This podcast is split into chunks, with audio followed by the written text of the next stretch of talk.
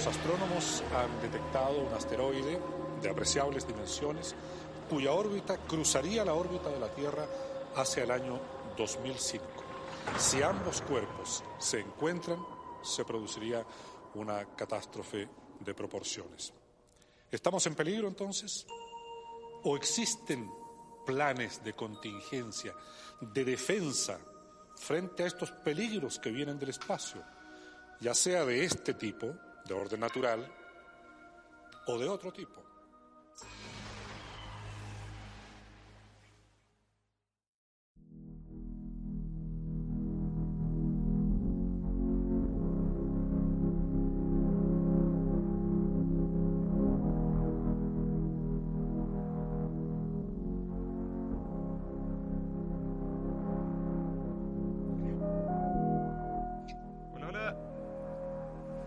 Hola, hola. Sean todos bienvenidos al capítulo número 4 de Pandemia OVNI.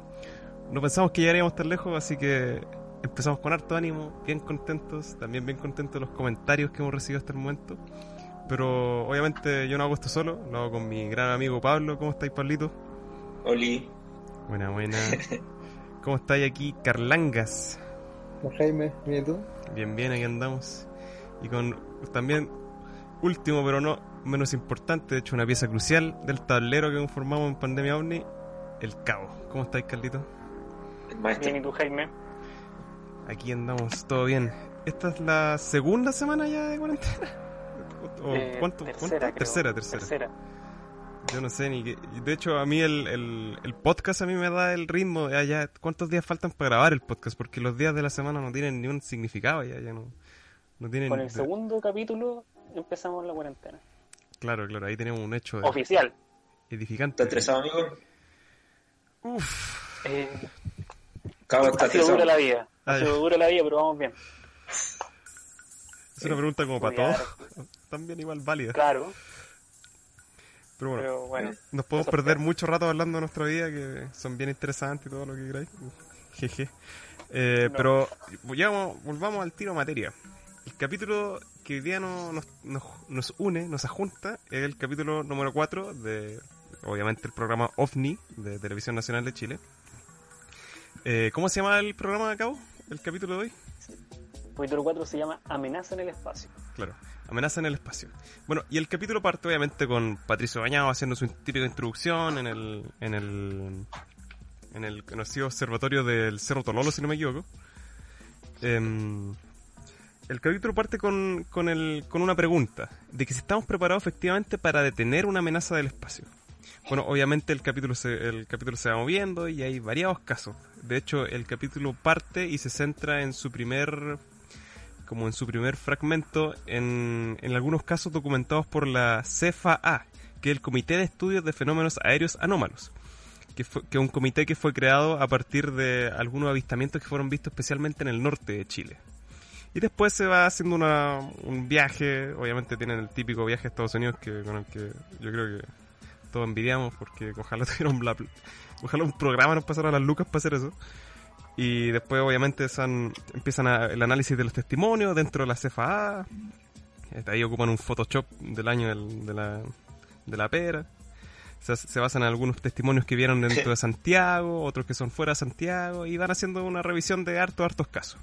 Pero yo quiero volver a la pregunta que hice en un principio, con haciendo, haciendo referencia a lo que dijo eh, Patricio Bañados, que efectivamente si estamos preparados para detener algún tipo de amenaza que pueda venir del espacio.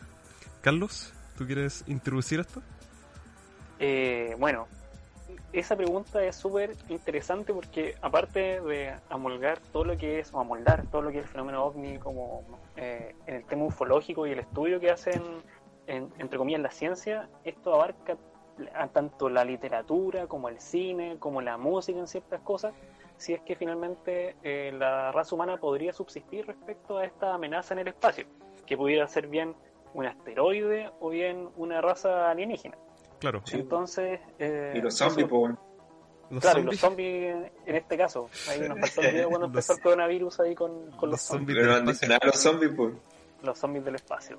Entonces, eh, en primer lugar, si tuviésemos que hacer como una, como una, una introducción breve, ya la literatura lo, lo abordaba con eh, La Guerra eh, de los Mundos, que era este, este libro que había escrito eh, Orson Welles.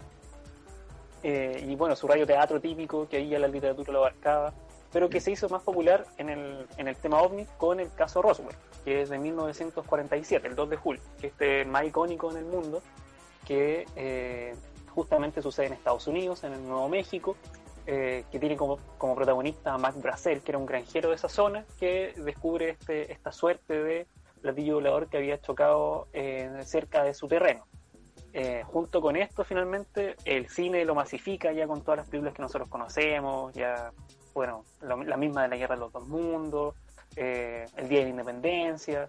Entonces, finalmente, es un fenómeno súper, súper abierto que incluso podríamos decir que hasta abarca hasta encuentros prehistóricos y mitológicos, por así decirlo. Claro. ¿Qué dicen ustedes, chiquillos? Igual, eh, el Patricio Bañado en la introducción que hace trae un poquito las cosas a tierra con haciendo referencia a un discurso que dio Donald, eh, Donald Ronald Reagan en, en la ONU, diciendo que Donald Trump. Donald Trump, oye, a propósito de eso, eh, Donald, o sea, puta, me confundí. Ronald Reagan, en una en, en uno de, las- de los plenos que se hacían dentro de la, de la ONU, él dijo que si fueran, si el planeta entero fuera víctima de, un, de una amenaza, de un ataque de la Tierra, efectivamente nosotros estaríamos más unidos. O sea, un ataque extraterrestre. Como que esa sería como una excusa para unirnos. Estamos abrazaditos. Claro, entonces no se escapa tanto del, del mundo, del, o sea, no- de, de la realidad, en el fondo. Un- Una cuestión que igual está súper presente. A pesar de que se haya reconocido como principalmente como, como un género más que otra cosa dentro de la, o sea, como un subgénero de la ciencia ficción, eh, también tiene cuestiones que son súper súper factibles. El, el hecho mismo que se haya fundado la CFA es como, es producto de que estas cuestiones tienen una- un efecto más o menos real y bien cognitivo dentro de nosotros.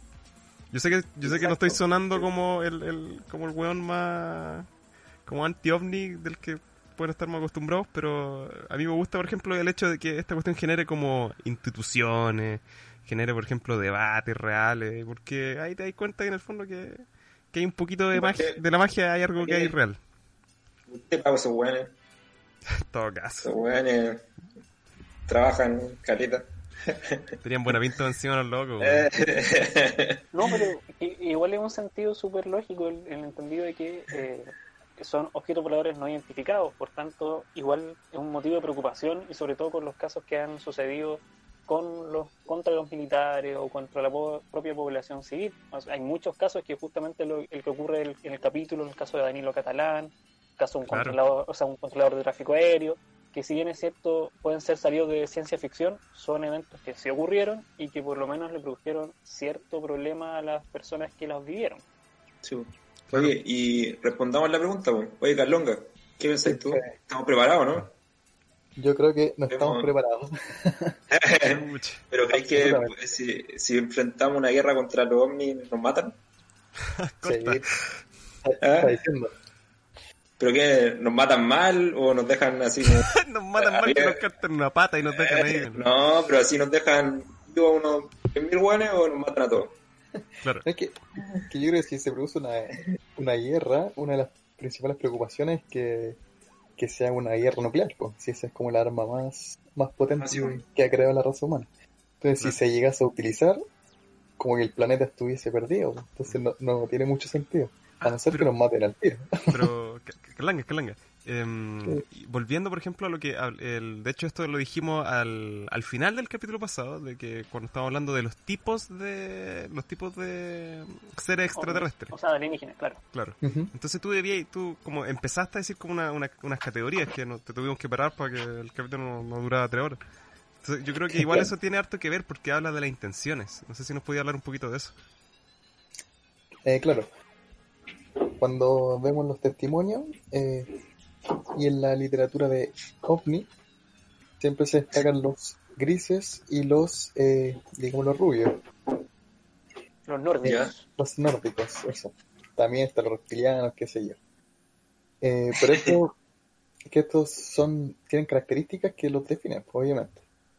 Y que son, a pesar de que son avanzados, uno han desarrollado más la espiritualidad versus el otro es como la, la inteligencia pero sin, sin emociones. Ah, ya. ¿Cachai? Ya, Entonces, por un lado, pueden tener distintos fines. Entonces, Y- por un lado, los nórdicos siempre se han caracterizado por proteger la, la naturaleza y el desarrollo espiritual. Versus los grises, que se dice que son los que son los seres de experimentación.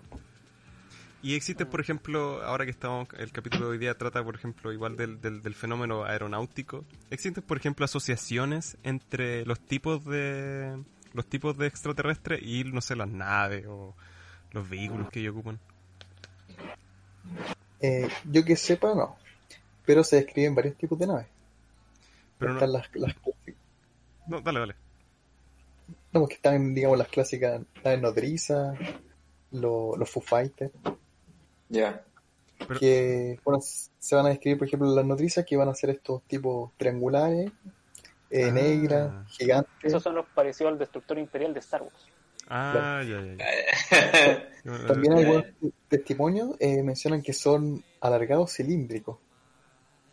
Decir, claro, y, y un caso, el caso que vimos la semana pasada, ahí menciona que eh, un, una testigo que, la, que vio una nave y que esto se, se tornó cilíndrico también. Entonces, como para lograr eso, se requiere la media tecnología. Pero entonces igual no, no existen como designaciones tan, tan tan claras, por ejemplo, ya este este este ser extraterrestre eh, maneja esta nave. No existen, por ejemplo, esas denominaciones tan claras todavía. Claro. Ah. Oye, pero ahora hay como un protocolo supuestamente que dijeron que en el capítulo que de Estados Unidos y Rusia que si llegaban los ovnis como que iban a, a responder pues. o si llegaba un asteroide también iban a responder juntos hace poco también en, Jap- en Japón o sea este año dijeron también que iban a hacer un protocolo que hicieron un protocolo contra, contra los, los alienígenas pero ¿cuál es ese protocolo? Ese protocolo ¿cachan ese protocolo no? ¿Cómo de qué, de qué Sí, va? salió hace poco. Sí. como que habría que hacer un tuve uno Yo y le disparé Yo creo que antes de empezar eso, yo creo que es bueno tomar la experiencia que hemos tenido como a lo largo de la historia, porque se supone que este programa abre como eh, los expedientes para revisar cierto sucedido antes. Y precisamente Chile no es el primer país que se supone que es visitado por estas naves interplanetarias, interplanetarias, perdón. Eh, justamente Estados Unidos tiene un gran expediente de, de archivos ovnis, así como Rusia, por ejemplo, en el tiempo de la Unión Soviética, otros países como Brasil, por ejemplo, pero eh, es bueno detenerse qué hacía Estados Unidos, por ejemplo, con este tema. Y uno de los proyectos dentro del protocolo alienígena de Estados Unidos para su seguridad nacional era el proyecto del libro azul, que antes lo habíamos comentado, Sí. que era eh, liderado por científicos, se supone, eh, entre de los que destaca eh, Allen Hynek, que es uno de los principales consultores científicos del proyecto, que se dedicó a estudiar muchos casos de, que reportaba la sociedad respecto a ovnis. Eh, la posición oficial fue que básicamente este, este, este fenómeno no existía y que eran más bien eh, totalmente explicaci- eh, cosas eh, explicadas por la ciencia. Eh, se registraron alde- alrededor de 13.000 observaciones y solamente 700 quedaron como inexplicables. Igual es un número no, no, no menor, pero que no fue tampoco la gran cosa. Después Heineck se desprendió de este proyecto y se, y, y se dedicó su vida a la investigación ovni propiamente tal. Eh, y esto es solo un ejemplo de cómo Estados Unidos abarcó el, el, el, el con- el- el conflicto ovni y finalmente lo guardó más bien como un tema de seguridad nacional. Ya. Claro, y de hecho, eh, y saltando de un lado a otro dentro de lo que es el programa de, el programa OVNI, en ellos, en- de nuevo, re- repitiéndome de que ellos van efectivamente este- a, a Estados Unidos en, en el viaje tan tan tan nombrado ya en el podcast, eh, ellos van a visitar a un, a un científico húngaro, si no me equivoco, que es, es Exacto. Kolman von eh, Kevitsky. Kevitsky, sí, Kevitsky, efectivamente. Bueno, la cosa es que este, este un, un caballero, un viejo, bien viejo, o sea, un caballero de alta, Muy soviético. muy soviético, de estar súper muerto. Pero bueno, y de hecho, eh, dentro de la conversación, Patricio Bañado se notaba que le gritaba en el oído, así, era como que, Sí, está, sí. ya, ya está en... No, y, le, y ponían una voz rusa. Sí, en la traducción. Puta la wea callada para Chile. La traducción era. Era. era y estos alienígenas eran. Y era como tan necesario. ¿no? Ya, pero bueno. La cosa es que, que, que Coleman von Kopitsky, él, él aseguraba que efectivamente Estados Unidos había tenido enfrentamientos, ya, más, ya, ya cuestiones bélicas con fuerzas extraterrestres. Y el loco mostraba el diario que en realidad no sé qué tan qué tanta buena evidencia se muestra el diario que todos tienen, o sea, que todos pueden haber visto en, en ese tiempo. Y hacía una referencia a lo que fue la, eh, la batalla de Los Ángeles. Ya. Eso era por lo, por lo menos lo que mostraba en el, en el, en el, en el periódico. Entonces, este científico que se supone que había colaborado harto con el después de la Segunda Guerra Mundial con Estados Unidos en temas de, de avance, en temas de armamentístico, está asegurando que existe una relación y que esa relación ha sido bélica a periodos y que efectivamente va a llegar un punto donde se establezca un contacto real, un contacto así ya legítimo y que tenga que tenga un peso sobre la humanidad, que sea como un evento ya de grandes, de- como de grandes proporciones. Entonces, Sería ¿qué- acá. sí, pues, ¿qué opinamos de eso? Sí. Eh, mira, para, para ahondar en, en ese dato en particular, eh, justamente eh, este sujeto eh, húngaro, que no voy a decir su nombre porque me es impronunciable y sería más cómico que otra cosa, eh, junto con este hay otro sujeto que se llama Paul Herier, que también lo hemos mencionado anteriormente, que era un ex ministro de la defensa canadiense, que dice que hay alrededor de 12 razas que ya tendrían contacto con la Tierra. Y a esto se suma un ex astronauta que es eh, superviviente del Apolo 14, eh, Edgar Mitchell, que también creía en extraterrestres y que él decía que mínimo dos a cinco razas habían también. En, en su ciencia, en su finalmente en su conocimiento de la NASA y todo lo que él trabajó, él daba fe de que precisamente existían razas alienígenas, que la Tierra ten- estaba trabajando con estas y que finalmente también existían protocolos del recibimiento, tanto que podría tener eh, Estados Unidos como el resto de la humanidad. Claro.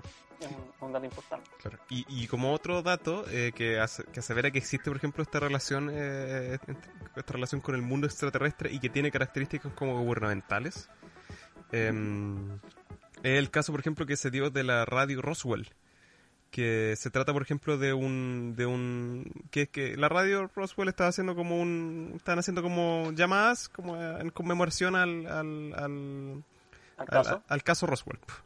Entonces, en un momento llama a una persona y dice que, eh, con- eh, notablemente exasperada, eh, dice que el que él era un ex era un ex eh, trabajador del, de la, del área 51 y que lo, y que se fue como tuvo, tu- tomó como vacaciones durante esa semana pero no se la podía aguantar ya el, el- el peso las cuestiones que había vivido entonces decía que no, ahora me están, están triangulando mi posición, así que tengo que decir algo rápido. Y, y ahí el conductor, ya, pero dale, dale nomás, ¿qué tenés que decir? Entonces el loco dice que efectivamente existe una, el- un- existe una relación con, entre, el, el- entre nosotros y seres intradimensionales. ¿Ah, ¿Viste? Apoyando mi, mi teoría de, de las otras dimensiones, del universo paralelo. de los universos Bueno, paralelos perfecto. que dicen que, lo, que, que las fuerzas, que, lo- que los extraterrestres que nosotros llamábamos y que todos esos ovnis son fuerzas, son fuerzas interdimensionales, que, que todos los fenómenos que nosotros vemos de, de flashes, de luces, de ovnis, cualquier cuestión, son eh, manifestaciones interdimensionales. Y que ellos, a través de la observación que hacen de nosotros, eh, intentan reducir el, el reducir el- la, la población humana. Entonces como que están buscando lugares de alta población, no sé, como Santiago, Nueva York, claro, el mismo nivel. Una Y, buena y- comparación. bueno, pero eh, metrópoli donde hay gran densidad de, de- de gente viviendo. Y que esas es como Ah, las bueno. principales funciones de ellos. Obviamente yo estoy como alterando un poquito la, la- la versión porque no, no- mi memoria no funciona tan bien. Para infiltrarse en, en el Claro. fondo, ¿no? Claro, y, y al final la, no solamente la llamada se corta, sino que se corta toda la señal de la radio. Que se cae, así, pa. Y después como a la media hora vuelven y está el conductor diciendo, chuta, tuvimos como interferencia, estamos volviendo, lo, lo que vivimos es increíblemente chocante, no sabemos qué decir. La cuestión que se supone que una semana después llama al mismo loco diciendo que no, era, era una broma, ¿cachai? Lo cual, Ah, ya. lo cual bien. claro, que era como, está, está, está leseando. Oye, Y- y Jaime, ¿y tú? pero espérate, Otro tema. eh, Ah, espérate, eso, eso Sí, está en, cuéntame. eso está en YouTube. Y los comentarios, que me gusta mucho leer comentarios de YouTube, era como, había uno que decía, el primero decía, o ese loco es el mejor actor del mundo, o efectivamente es todo lo que dice real, y encontraron a un doble que, que llamara de vuelta.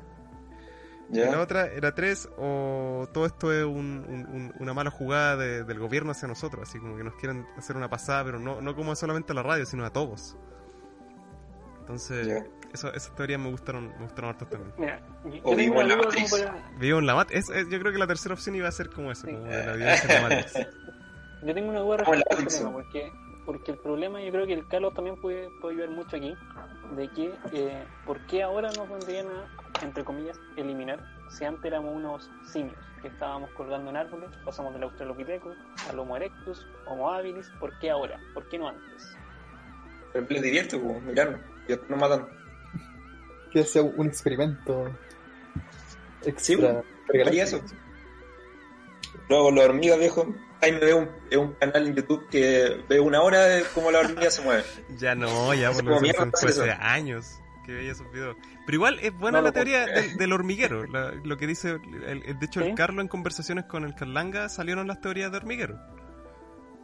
Exacto, yo, es que es una buena es- respuesta porque, porque también existen muchos casos de que, esto insisto, eh, sin menospreciar la narrativa de nuestras antiguas civilizaciones, que nos dicen de que ellos veían precisamente cómo eh, sus dioses, sus eh, deidades, tenían conflictos entre ellas, peleaban y que eso se repercutía en sus libros sagrados. Por ejemplo, en la India, tanto con la Embajada Barata, que uno de estos libros como más relevantes, se cuenta el caso de dioses como, por ejemplo, Shiva, eh, Rábana, que eran finalmente eh, deidades superpoderosas que tenían, esto evidentemente yo me puedo equivocar porque no soy experto en, en la civilización india ni nada por el estilo, pero que decían que peleaban con superarmas, ¿ya?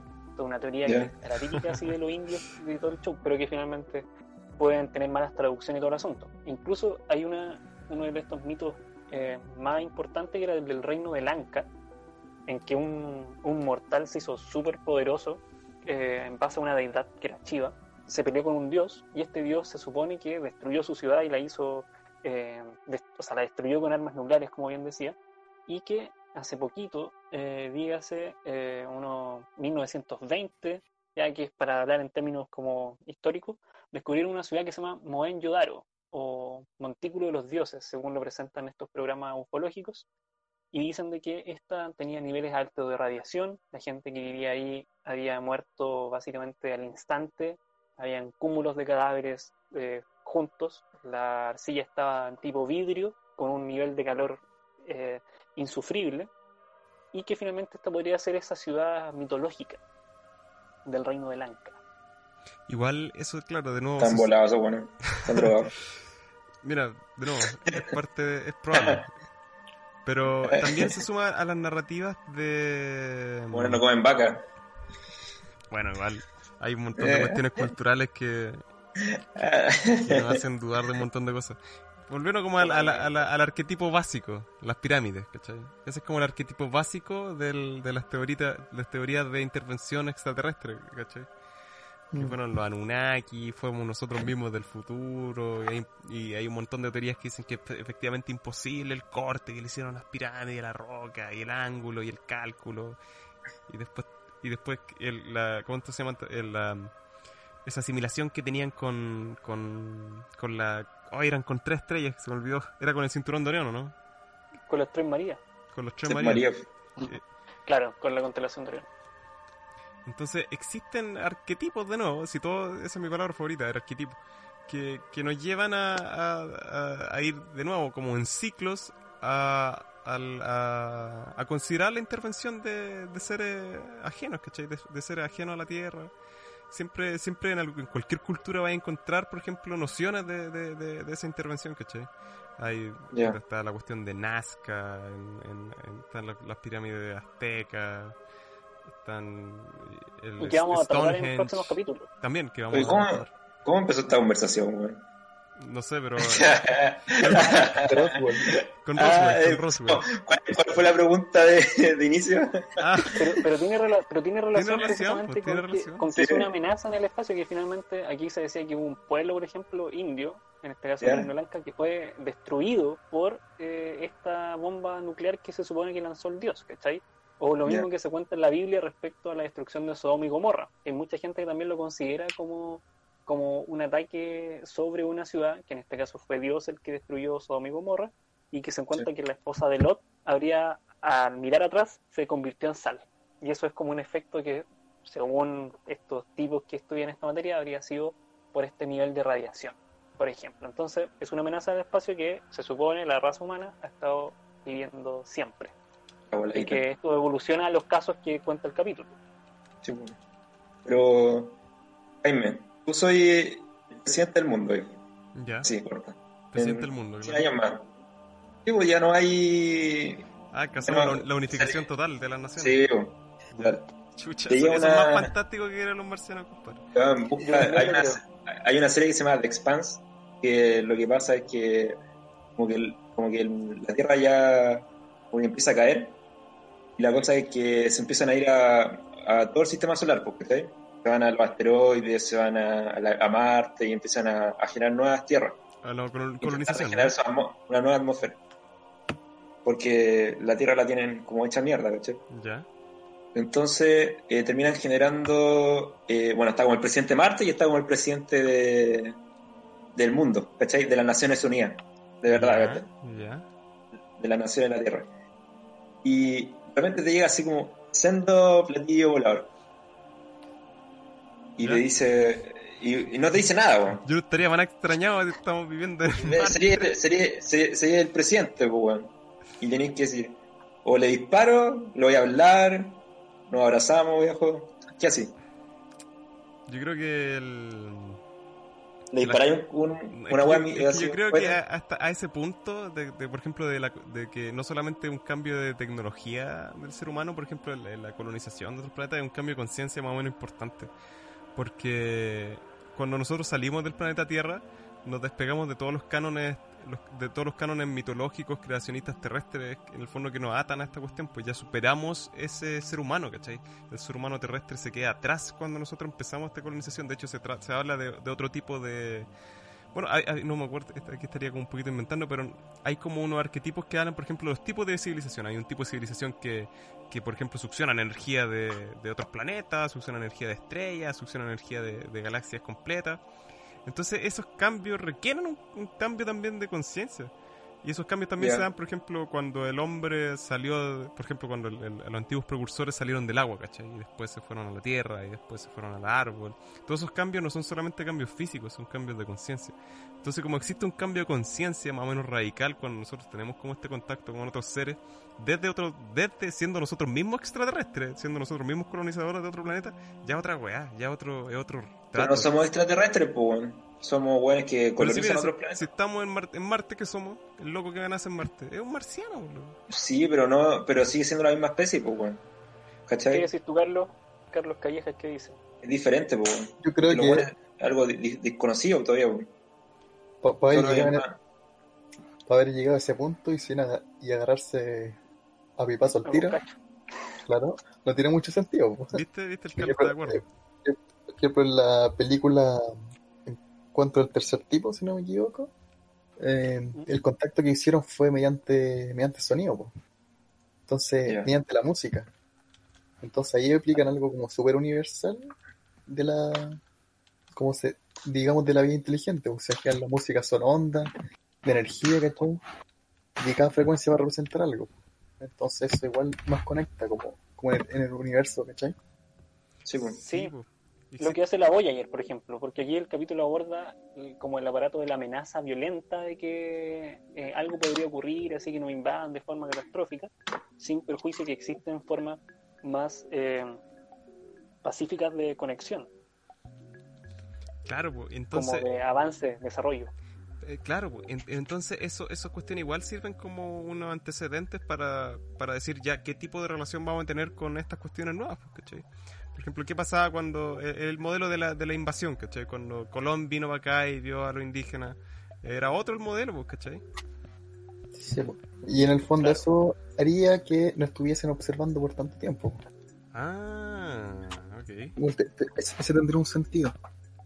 exacto. Sí, muchos, por ejemplo, estos, de estos programas de, de OVNI y todo el show siempre cuentan de que no se han develado porque están esperando que avancemos, que estemos como en un estadio superior, de que ya ahí se viene el cambio de época y todo el show, que a mí, puta, no, no- no es como que yo sea fiel seguidor de eso ni nada por el estilo, al contrario, creo que esa es como la excusa del por qué no pasa algo todavía. Pero lo defienden así, de que estamos esperando que avancemos como sociedad. Ya, pero es un Eh. buen es un buen punto igual, es como una cuestión así como de, por lo menos como que justifica bien la, el, el no contacto directo, ¿cachai?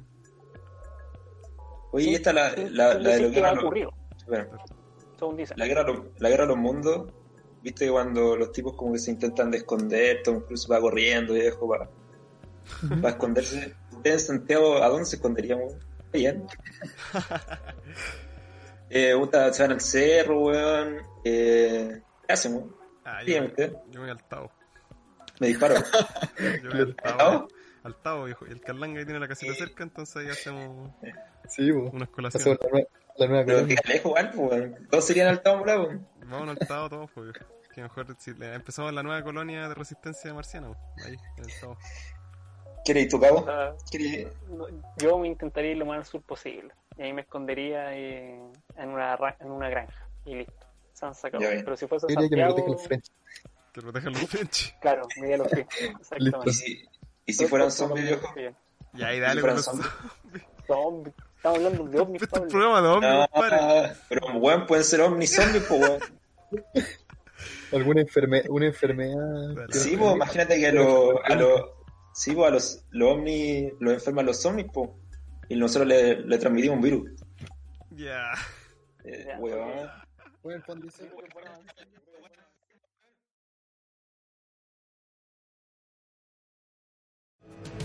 Poco antes de su fallecimiento en 1998, dio esta entrevista a nuestro programa.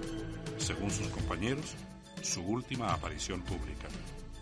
Este es el documento de la CIA que muestra que todas las bases claves de las Fuerzas Aéreas de Estados Unidos por todo el mundo fueron avisadas de que tenían que abrir fuego sobre todos los ovnis si ellos no estaban dispuestos a aterrizar. Tenían la orden de pararlos.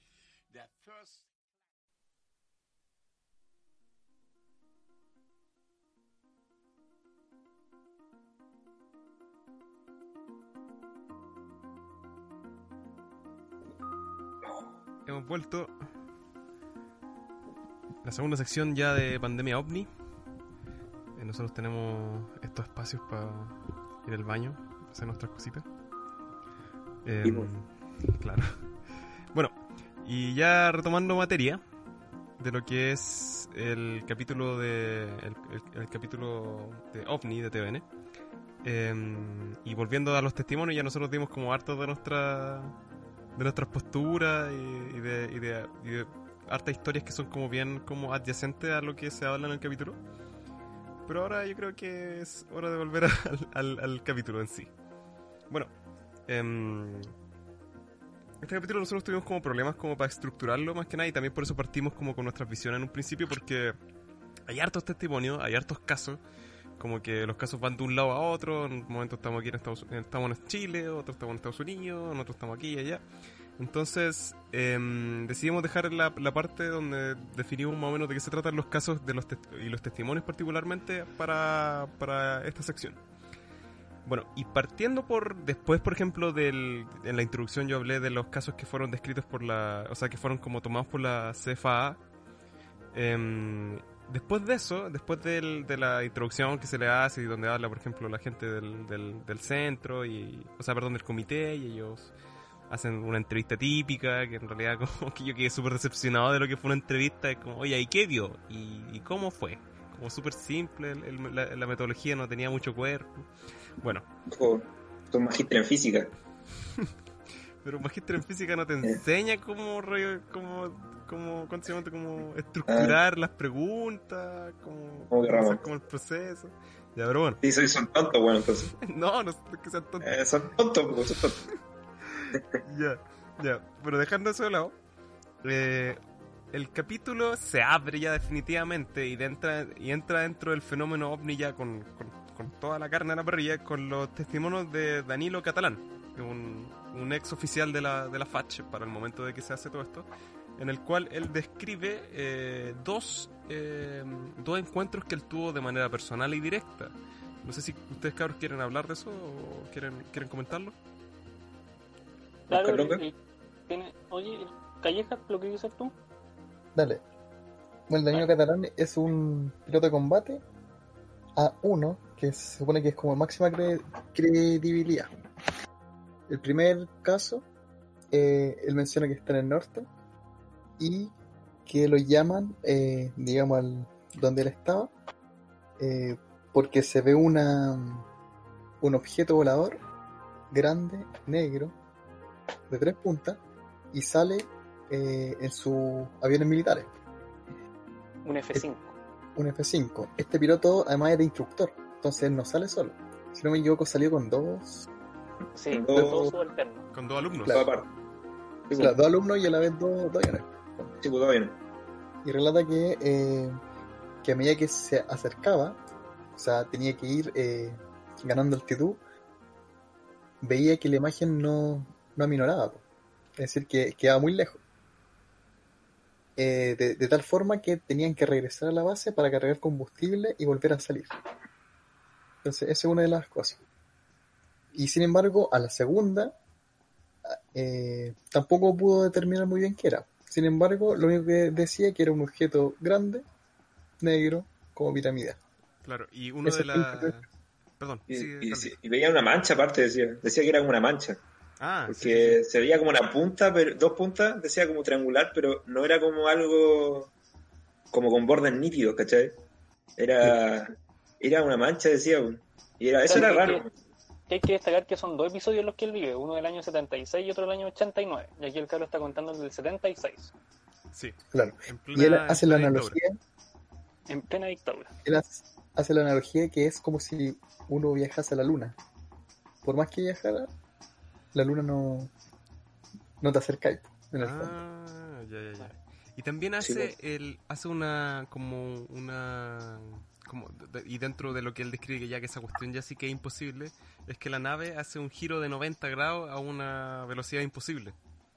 Mm. Claro, él, él iba a más de 1100 kilómetros por hora. No, sí, Y eso hace que y eso hace que finalmente el tipo no, no pueda seguirle el, el- la, la velocidad del objeto que finalmente desaparece. sí, bueno. No, esa cuestión iba, iba como a 9000, una cuestión así. El objeto, como que lo, lo que Claro. No, eso fue y el otro, segundo episodio, otro- otro Carlos, Ah, ese ese fue otro, otro caso, de Patricio Borlones. Y el segundo caso, ¿qué tal? El del año 89. Está mal, yo que. El del año 89, eh, esta es la diferencia, es que cambian las características del objeto. Él lo refiere que es un objeto eh, esférico que emite luces, así como, como luces de onda disco, refiere. Ah, Y-. Como si tuviese tentáculos, como una medusa. Sí. Pero no lo logra. Y, y esto fue a- al nivel del mar, fue en arriba del mar. Sí, fue cerca del aeropuerto de Chacayuta donde él va y que ahí tenía más testigos. Eh, y ahí él dice que es un encuentro de primer tipo y que eh, ahí es cuando finalmente él dice que los F-5 se acercaban, tampoco podían, estaban a 53.000 pies de altura, creo que es lo que él destacaba. Claro, y él en ese en ese episodio él volvió, él fue de nuevo dos veces a ver el, el- fenómeno y en ningún minuto él, él- él dice que ellos subían con, con el F5 y llegaba un punto, por ejemplo, donde la presión atmosférica era tal que los motores no, se, no podían seguir subiendo, entonces se apagaban. Entonces llegaban hasta, el- no, no sé cuántos pies eran, llegaban hasta el punto de que esos motores, o sea, de, de que sus motores tuvieran la resistencia que tuvieran y después empezaban a descenderse y en ningún minuto alcanzaron, por ejemplo, a verlo en, en completo. Era como era como una cuestión que era estaba tan lejos que no podían como entender la totalidad. Entonces, igual Sí. hay uno, yo busqué en internet como del, del arquetipo del, oye, chido, esa palabra caleta a veces, del, del tipo de nave, de que es como una esfera con tentáculos y hay hartos, hay hartos dibujos, hay hartas como, no fotos, Sí, bueno. y hay hartas ilustraciones que hacen referencia a eso. Entonces no es una cuestión aislada, ¿cachai? Volviendo, por ejemplo, a la experiencia colectiva. Lo cual es... Exacto. Está bien. Es como lo más cercano a la guerra de los mundos. pues. Sí, bueno. siempre como. Yo siempre como busco eh, a la persona, el tipo, lo encontré, a ver si estaba vivo o muerto. Siempre hago lo mismo. Y, y encontré como hace 10 años que había una entrevista, pero al otro, a otro piloto, de eh, con el que iba él, pero el del primer caso, Ah, el del 78, ¿no es cierto? el, el estudiante. Sí, pues. No, no, el otro era otro piloto, pero iba en el otro avión. También vio lo mismo que él. Ah, ya, ya. Ya. Y decía que el tamaño de la cuestión era como de 10 portaaviones de esa época. Ah, mierda. O sea, era A él. gigantesco. Sí, po, y decía aparte que veía como una nube, como alrededor. Que, Viste que decían que era una mancha, el tipo decía que era una mancha. Ya, pues, este tipo decía que era una, una nube que iba alrededor. Y cacha que hoy día justo estaba hablando con mi papá, porque a mi papá le gustaban los ovnis, y, le- y me decía que para él, porque la velocidad que tenían que viajar estas cuestiones era tan rápida, ¿cachai? Que si viajaban tan rápido como que la en los materiales de nuestra tierra, se, la cuestión se destruía. pues. Entonces, para él, lo que me dijo era que, que esa nube, esa cuestión que se generaba, era como una cuestión que generaba su propio ambiente. Tenía como Que- un ecosistema propio. Sí, po, así la cuestión no, la velocidad no importaba, pues, ¿cachai? Guau. Igual me dio razón, pero No, está rígido eso. interesante, pues, bueno. Está bacana esa teoría. Porque es como una teoría Eso. de conservación de los materiales. po. Eh, y hablando de eso, es, sí, pues, y hablando, tomando lo que dijiste tú de la velocidad, eh, hay un eh, hay otro, y siguiendo con lo del programa, hay el testimonio de Patricio Berlone, si no me equivoco, que es este un ex eh, operador de como operador De de, tráfico aéreo. de tráfico aéreo, que él, bueno, él también dio dos, dos testimonios. Eh, no sé si tú, Cabo, querías mencionar los dos testimonios o lo- los digo yo. Sí, no hay problema de que eh, aquí son, dos distintos que ocurren en el año 63 y el año 78. En el caso del año 63, él estando en su trabajo de controlador de tráfico aéreo, recibe el llamado a un avión consultando si existía más eh, tráfico, vale la redundancia, esa noche. Patricio lo que hace es consultar a sus compañeros y al ejército si existía precisamente otro avión en, en esa zona. La respuesta es negativa. Todo esto porque el avión estaba eh, viendo que estaba siendo escoltada por una luz gigante que lo seguía hacia Arica. Esto también ocurre en el aeropuerto de Chacayuta eh, alrededor de las 21 horas del año 63, como había dicho. Entonces Patricio cuando ve a este avión que se estaba acercando para aterrizar, le dice que haga cambio de luces para ver qué es lo que estaba sucediendo. El avión hace caso de eso, hace el cambio de luces, aterriza, pero eh, Patricio vislumbra una luz amarilla anaranjada gigantesca que estaba bajando las nubes por alrededor, dice él, como 10 segundos, que era una, una nube, o sea, una luz bastante eh, potente, para luego verla perderse en un giro extraño. Entonces, nuevamente tenemos una luz gigante y un giro que es a capacidades inhumanas. El segundo caso ocurre alrededor del año 78. El año 78, está, aquí estamos en un, en un contexto histórico-político bastante grave, que era la casi guerra que teníamos contra Argentina eh, que casi nos enfrenta y que, bueno, eh, fue un evento muy terrible, cercano a las 2 AM en el Cerro Colorado. Él ahí cuenta de que en el radar, porque él también tenía dentro de sus funciones vigilar el radar, eh, descubre que hay un objeto que en este aparato se mueve a más de 9.000 kilómetros, ya que abarcaba el instrumento a velocidades inimaginables, que él sacó el cálculo que eran los 9.000, y que según él, toda su experiencia, que no era poca, decía que era el evento más extraño, superior incluso al del año 63, eh, que le había tocado vivir.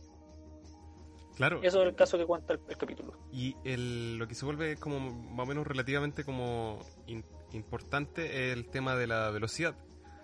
Em, porque yo hice un yo hice como una pequeña investigación de por ejemplo de cuáles son los objetos más rápidos que han, han sido hechos por, por por el hombre. Y bueno, hay una hay una revisión de objetos que intraterrestres y objetos extraterrestres, o sea, extraterrestres como dentro de la atmósfera de la Tierra y fuera de la atmósfera de la Tierra. El objeto que, hecho por el hombre afuera de la Tierra, que ha ido a la mayor velocidad, el satélite Juno, que alcanzó la velocidad de 265.000 kilómetros por hora cuando eh, hizo un escape gravitacional, que es cuando se agarra de la gravedad de un planeta y cuando el, planeta, por así decirlo, lo deja, como deja de tener su influencia dentro del objeto y lo lanza, por así decirlo. Y esa es como la velocidad más, la mayor velocidad que ha un objeto. Y está, y, aún así está como 100.000 kilómetros por debajo de la velocidad de, la luz.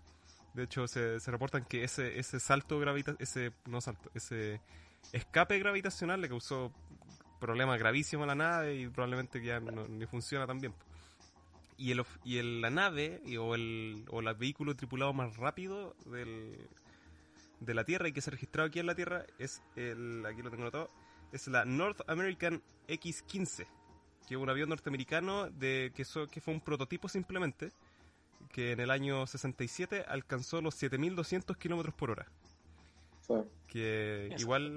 do- más bajo de lo que correspondía. sí, más al- bajo de lo que los correspondía al testimonio de Patricio Berlone. Y también era hay que decir que este esta nave que era un prototipo diseñado para alcanzar altas velocidades no tenía capacidad de viraje ni siquiera tenía capacidad de despegue tenía que ser anclado por otro avión que lo llevara a, a una altura estratosférica como correspondiente. Y también la, el- la distancia que recorría recorría perdón era súper despreciable era como unos cuantos cientos de kilómetros porque no tenía la benzina ni la, la, la compostura para seguir, para seguir, era como una cuestión de velocidad nomás. Una voladita. Entonces, claro, no, no hay no hay registro formal de, de aeronaves o cuestiones hechas por el ser humano que puedan viajar o hacer giro o ser o tener reacciones de, de ese tipo, de más de 9.000 kilómetros por hora. Entonces, a menos de lo que él haya visto sea un error, que igual no sé, eh, es es súper extraño. y el hecho de que exista esa prueba, hay- ah, por lo menos de todos los testimonios que yo tengo, el, el, del radar de ese loco es la mejor, para mi, pa mi propio parecer. Yo, yo creo que ese capítulo nos muestra mm, dos testimonios que son súper viables. Sin perjuicio de que eh, tengo la peor opinión de los militares del año, o sea, no del año, desde siempre. Creo que de lo que muestra el capítulo, creo que. Peor si son- está en dictadura o sea, era- la peor opinión de dictadura, en democracia, lo que sea. La peor opinión. Pero eh, sin perjuicio de ello, creo que son los, los testimonios más fiables que hemos visto hasta ahora, al menos. pero sí eran todos, viste que eran todos militares, hasta el weón de la CFA, el director era militar, era un Ah, general sí, de brigada. Weón, el Bueno, loco de la CFA. científicos, po. Sí, po. y él no era científico, weón, era un general de la CFA, weón. O sea, un general de brigada, weón. Era un café Lo Pero y- Carlos. ¿qué, Car- Carlos, ¿qué Sí. opinas tú respecto a los eventos? ¿Qué, qué opinión te generan en ti? Eh, El teclado, el. Ahí está el teclado. fíjate que ellos se atrevieron a contar lo que vieron, po. O sea, ¿cuántos casos más pueden estar ahí camuflados? Daba miedo, po, ¿no? Sí, po, me van a tratar de weón. claro. Y tanto weón. Sí. Bueno, igual. No, sí. Sí. El- y esto como una crítica hacia nosotros. Por ejemplo, esto, estos datos fueron revelados por, eh, de nuevo, militares, que todos tenemos nuestra opinión acerca de los, acerca de los milicos, que de nuevo yo también tengo la peor opinión acerca de los milicos. Pero el hecho de que estos locos sean, entre comillas, profesionales y que tengan, por ejemplo, esos rangos como dentro de la, del estrato militar, de una otra manera igual les da como cierta cierto como nivel de credibilidad en lo que dice. Por ejemplo, si comparamos, por ejemplo, el capítulo anterior de lo que hablaban estas señoras, es distinta a nuestra reacción, ¿cachai? Exacto. Sí, po, Es como que, que, que tienen que perder, weón. Esa es la lo- Ah, Sí. mira. Es como que tienen que perder si weón tienen todo. No es necesario. Este, este weón, el, el, el primer logo que salía, el de la FACH, era un piloto comercial. Que decía que era piloto comercial. Yo no sé, creo que a los 45 años se. Los weones dejan de, Bueno. dejar de trabajar. Qué buena. Entonces el loco dejó de trabajar. Y no sé cuánto ganan, más de un palo y medio mínimo, ¿cachai? Y, y después el loco se trabaja como piloto comercial y buscáis un comandante cuánto gana. Y él saliendo como piloto de guerra va a trabajar al toque de comandante de un avión para más de 3 a 5 palos. Puta, weón, tienen dos pensiones y tienen dos... Y, weón, se quedan... Tienen como dos sueldos, weón. Claro, pues tienen la pensión, raja, weón. una pensión asquerosamente alta, especialmente por lo que se gana en este país, Sí. y el trabajo de piloto a- a comercial. pues. No, qué Sí, pues, asqueroso, mira. loco.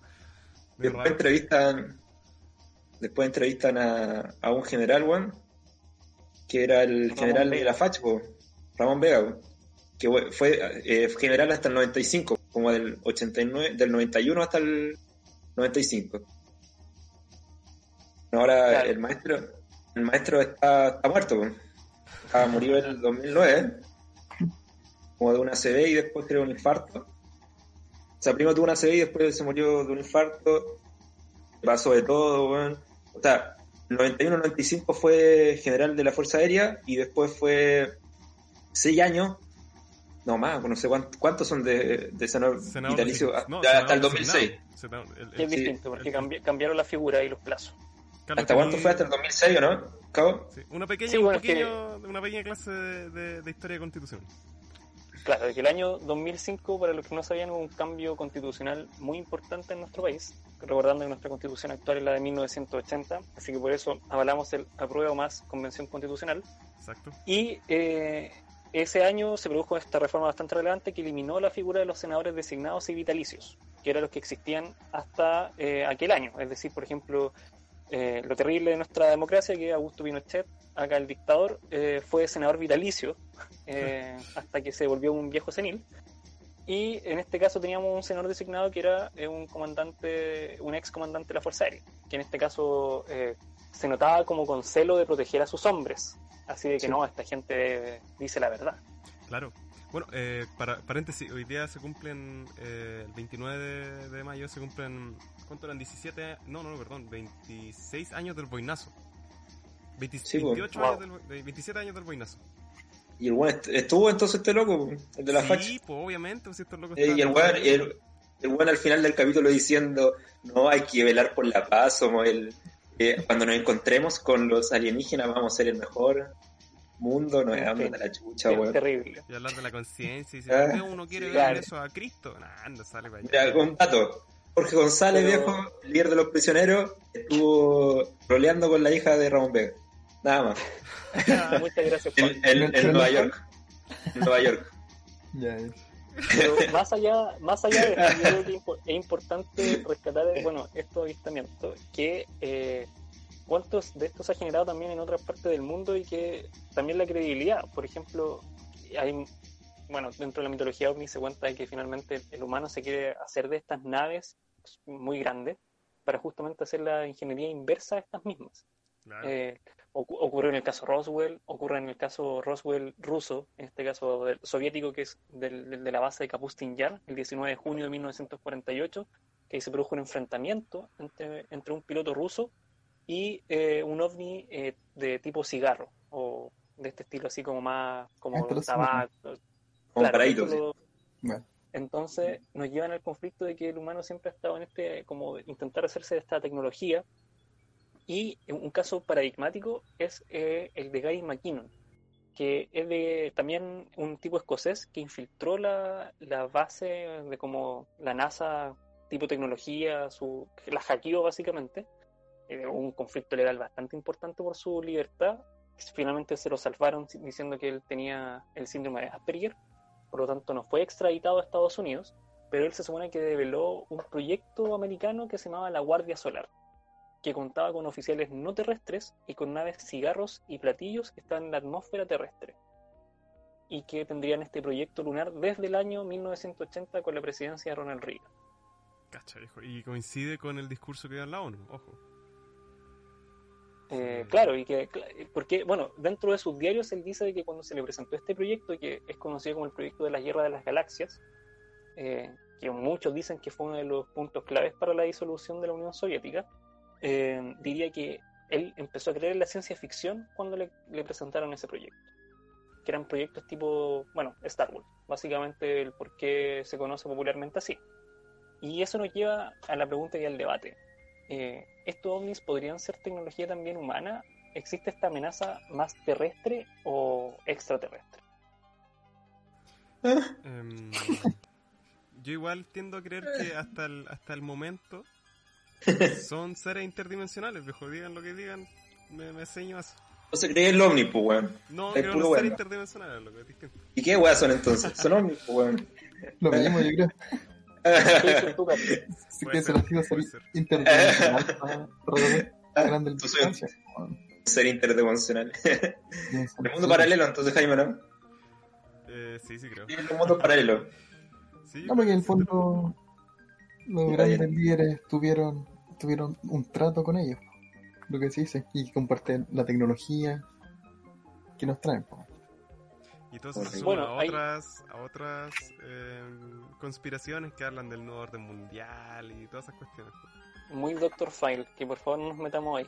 No, Dr. File. Una total. ¿Jurado también? Bueno, hay, mira, funado. yo creo que hay, hay un caso que al Pablo le va a gustar tocar, que es el del eh, fenómeno de Kessler, algo así. Eh, No, el- No, era un era eh, un, un ovni que se dio en el espacio, weón. Sí, mira, antes, antes de llegar a ese tema, que, que hay otro tema que es muy particular y que tiene que ver con eso, que es eh, la fotografía de el supuesto satélite y que se conoce así popularmente, Caballero Negro. Ya. Ya, que básicamente, según los partidarios de esta teoría, es un objeto que está eh, en la atmósfera terrestre desde hace tiempo, desde tiempos milenarios, y que eh, básicamente es un satélite que habría puesto una eh, una raza superior y que nos tiene vigilados. Y nos tiene ahí básicamente como, como el hormiguero, como lo que habíamos dicho anteriormente. Como la cara oculta de la luna. Claro, como la cara oculta de la luna, y a eso justamente voy a referir. De que también mucha gente dice que la luna es tan perfecta la nuestra y es tan grande para nuestro planeta, que, insisto, yo no sé mucho de ciencia y que yo tampoco lo creo, pero que podría ser una nave o una base como tipo estrella de la muerte de Star Wars, estaría ahí en esta figura, Qué buena. Eso dice. Sinceramente, a mí me, me gusta la ficción, más no, no sé si la Bueno, cuando hacemos la película. Bueno, sin- sin perjuicio de ello, es un fenómeno, es como el, no sé si usted lo ubica en el satélite, o el, más que satélite, perdón, el asteroide Oumuamua. ¿Le No. sonaba eso? A mí No, eso- eh, a mí eso yo no hablo de eso. Lo vieron por primera vez en octubre de 2017 y es el primer, es el primer objeto intra, o sea, fuera extra del sistema solar, es decir, un visitante interestelar, porque no viene del, del, del sistema solar, para la redundancia, que significa en hawaiano mensajero de lejos que llega primero y que tendría explicaciones que no son eh, razonables o que bien podrían significar eh, algún objeto eh, extraterrestre totalmente inteligente. Sí. Me Que sonaba hawaiano, significar una viejo. amenaza en el espacio. Pero, Es hawaiano, Lilo y Stitch. que- Uca chaca. Uca. Curado. Bueno, bueno Pablo, eh, antes de que te parían más, tú tenías que hablar algo del, del fenómeno Kessler. No, bueno. Era. Vamos, ¿acordáis del, del ovni que estaba en el espacio, no? Cuéntalo tú. Que no lo sé muy bien. pues. Bueno, la tarea.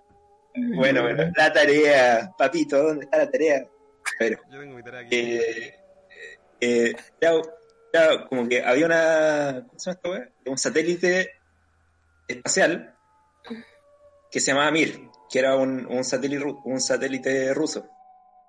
Y habían unos, unos astronautas ahí y de repente estaban grabando como el año 91 por ahí y ven un, como un ovni, ven un, un- un objeto. Y la cosa es que como que se mete el objeto hacia la Tierra, ¿cachai? Y después se vuelve hacia el espacio profundo. Bueno, Bueno, eso es lo que pasa. Entonces, como que de lo que encontré, habían teorías de eso y como que decían que, que podía ser bas- basura espacial, que podía ser otra cosa. Pero era muy raro porque ninguna cosa como que se pueda acercar a la Tierra y después alejarse, pues, ¿cachai? Era, no es como algo muy común, pues, ¿me entendió, no? Por la fuerza gravitacional, por diferentes motivos, ¿cachai? Por la fuerza de, de dos objetos. Entonces, eh, lo que pasaba es que de la basura espacial, que puede ser cualquier cosa, puede ser. Basura espacial se habla de, de cualquier cosa que eh, no sirva ahora. O sea, por ejemplo, esto, típicas estaciones espaciales que ya están botadas, típico como cosas que se rompieron. Sí, pues. Eh, típica, no sé, cualquier cosa que se destruyó. Por ejemplo, hay muchos eh, satélites antiguos, o, o sea, o, o estaciones espaciales que se destruyeron, que las, explotaron, como porque para que ya no sirvan. O que mandaban rayos láser desde la Tierra para destruir a, la, a estos satélites. Porque no pueden como destruirlo por sí, tienen que empujarlo y queda un poquito de ellos. Porque si, si lo explotan completamente, como que se genera como especie, como una escopeta cuando disparan y como que genera una metralla, así como diferentes bolitas, empiezan a explotar todo. Y puede caer a la Tierra, entonces como que sería malo, sería pésimo. Imagínate que te estáis cagando, no sé, y de repente te llega un, un, un desecho, un, de- un desecho espacial, pues imagínate, llega así el sendo, una senda estación espacial. Ver, pues. ¿Cachai? ¿Cómo se le ocurre? Sí, pues, entonces estaba esta estación, la Mir, y Mir, que bueno, tiene una historia súper brígida que Mir en ruso significa paz, o mundo, tiene varios significados, y la cosa es que en el 97 eh, se quemó. Entonces los locos dijeron, puta, es que vamos a vamos a hacer que eh, vamos a destruir el, el satélite, porque no tiene ninguna forma de de ¿cómo, de- cómo decir? No tiene ninguna forma de que vuelva a surgir.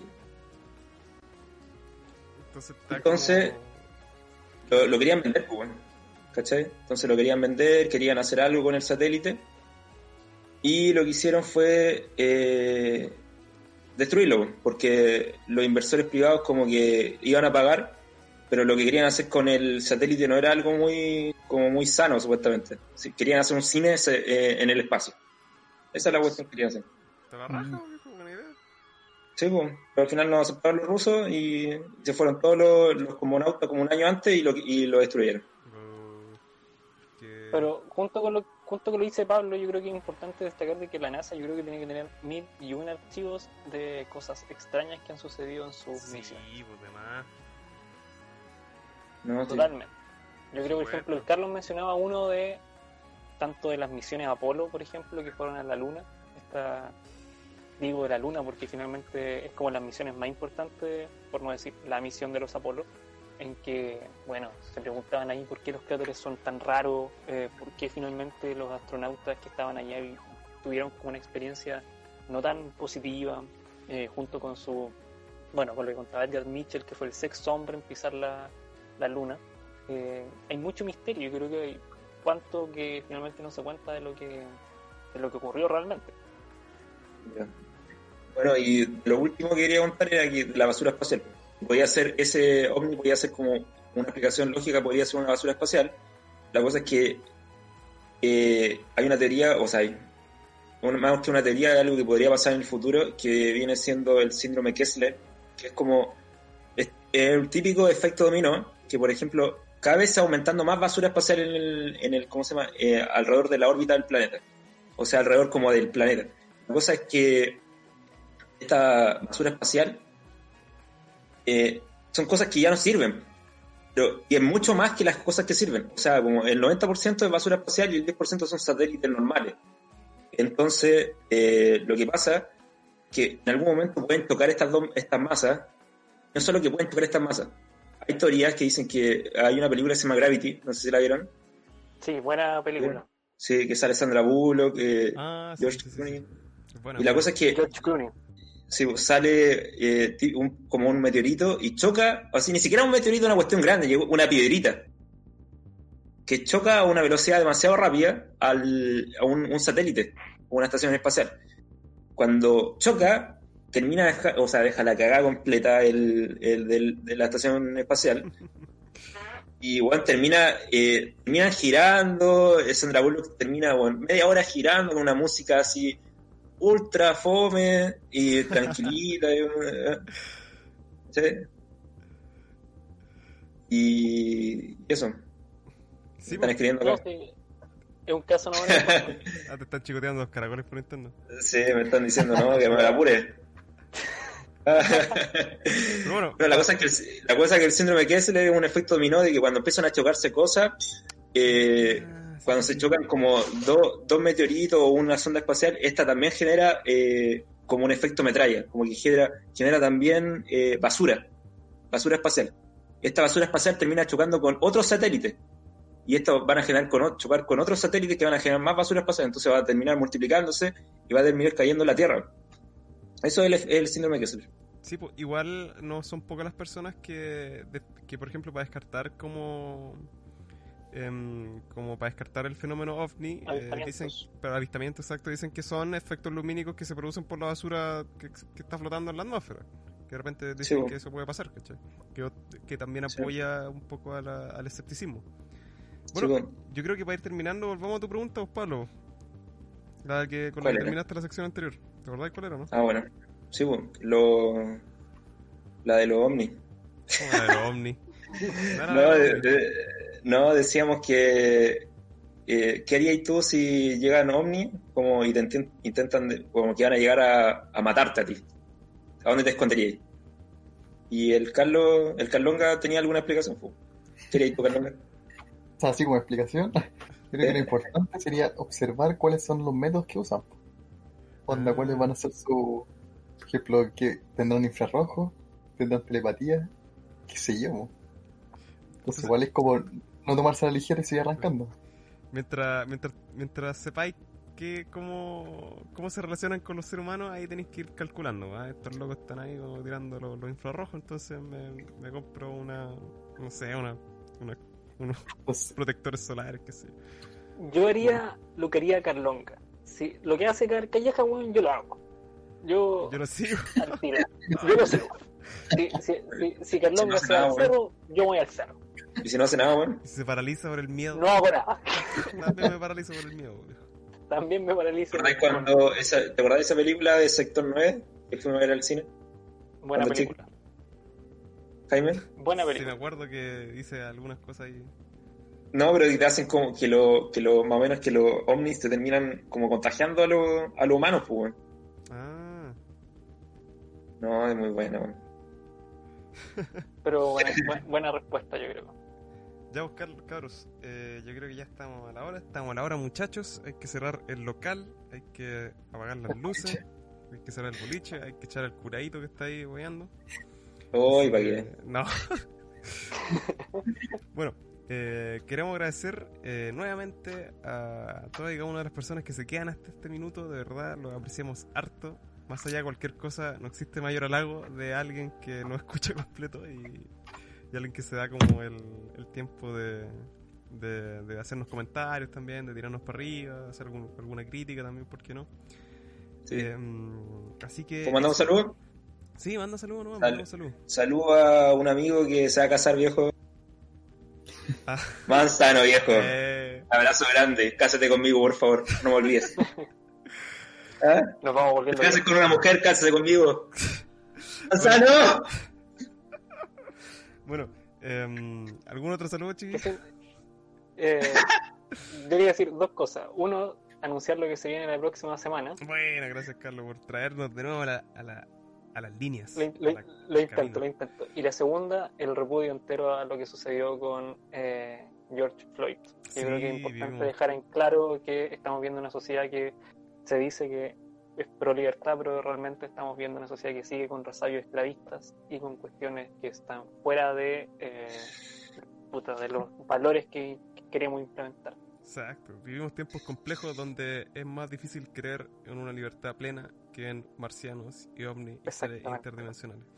Bueno, yo para Ah, despedirme voy a decir de que la próxima semana nos toca ver el capítulo El Triángulo de Última Esperanza, en Bueno, el capítulo 5 de la serie OVNI, que nos comenta que se, va a analizar una serie de encuentros del segundo tipo, es decir, son aquellos que se ven y que a la vez dejan fenómenos eh, físicos o que provocan efectos en las personas que los ven. Y en este caso se van a analizar el caso Peyuco, que es un, uno de los sitios de la ufología de nuestro país, en el cual una gran luz palpitante captó la atención de muchas personas durante el velorio de una, de una persona, una joven, y que esto sucede a las cercanías de Puerto Montt. Y este hecho, eh, como te digo, un- es un hecho insigne, como les digo, y que eh, amerita una, un análisis importante porque lo vieron muchas personas. exacto. Bueno, Tres luces Eh, inmensas. ya tenemos entonces tarea para la casa. El profesor Cabo nos dio tareita. Nosotros por nuestro lado nos vamos despidiendo. De nuevo, saludo a, a- a todos los que se han quedado aquí. A, saludo a la Mari, saludo a, los- a, los, a, los, a los- nuestros queridos Radio Escucha, Molina, Marcial, Martín, que apreciamos también cada, cada, cada signo de apoyo, cada, cada compartir y, y todo signo de, de- de cariño que se nos pueda mostrar. Vamos Así que subiendo, viejo. Vamos subiendo a poquito. Agradecemos Sí. también a, a Suiza, que por, por alguna razón tenemos allá una, una, una visita. Por favor, compártanlo en, internacional. en, en Suiza. bueno, chicos, Cultura. ¿alguna- al- ¿algo para despedirse? eh, no. Odio a todos. Bueno, Cuídense, quédense en casa. quédense en casa, muy bien. Claro. Y tomando la frase de Carlos en el capítulo 1, sigamos mirando al cielo. Chao, chao.